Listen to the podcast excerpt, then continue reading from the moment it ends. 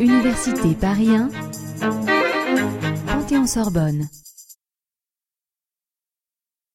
Le problème qui est apparu est celui de la distinction entre la collectivité territoriale et un type bien particulier d'établissement public qu'on appelle les établissements publics territoriaux. En effet, ces établissements publics territoriaux ont eu tendance à se multiplier. L'origine, c'est la loi de 1890 relative aux syndicats de communes.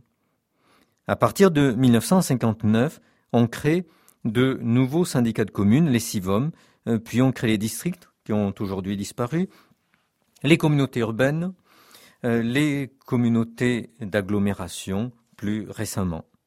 Ainsi, il y a toute une série d'établissements publics euh, qui ont été créés et qui présentent une originalité très notable, c'est qu'ils disposent d'un territoire. Et l'une des caractéristiques qui paraissait opposer radicalement les établissements publics aux collectivités territoriales disparaît avec ces établissements publics territoriaux.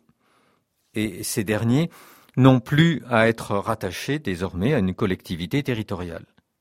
Ils paraissent constituer, c'est l'opinion d'un certain nombre d'auteurs, une catégorie intermédiaire entre l'établissement public et la collectivité euh, territoriale. On est tenté d'utiliser des images, notamment euh, l'image de La Fontaine, euh, qui a une fable dans laquelle il déclare Je suis oiseau, voyez mes ailes, je suis souris, vive les rats. La fable est intitulée La chauve-souris on a un peu l'impression que les établissements publics territoriaux sont des chauves-souris, empruntant pour certains de leurs aspects euh, aux établissements publics et pour d'autres aux collectivités euh, territoriales. D'où euh, la question délicate de savoir ce qui permet de distinguer l'établissement public territorial de la collectivité territoriale. Ce n'est certainement pas l'étendue des pouvoirs, car Certains euh, établissements publics territoriaux disposent de pouvoirs importants. Les prérogatives de puissance publique caractérisent non pas seulement les personnes publiques, mais même des personnes privées, donc ce n'est pas un critère.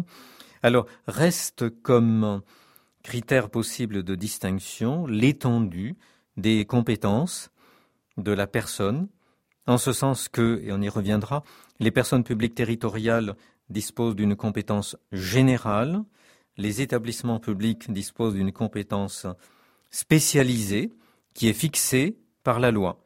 Certes, cette compétence peut être très étendue.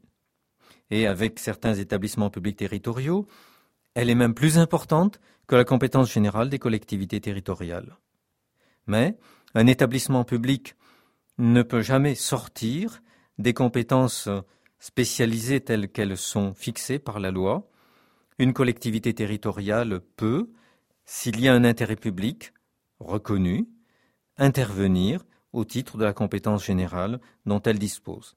Il faut reconnaître toutefois que la distinction est sujette à caution et que certains établissements publics territoriaux deviendront peut-être demain des collectivités territoriales.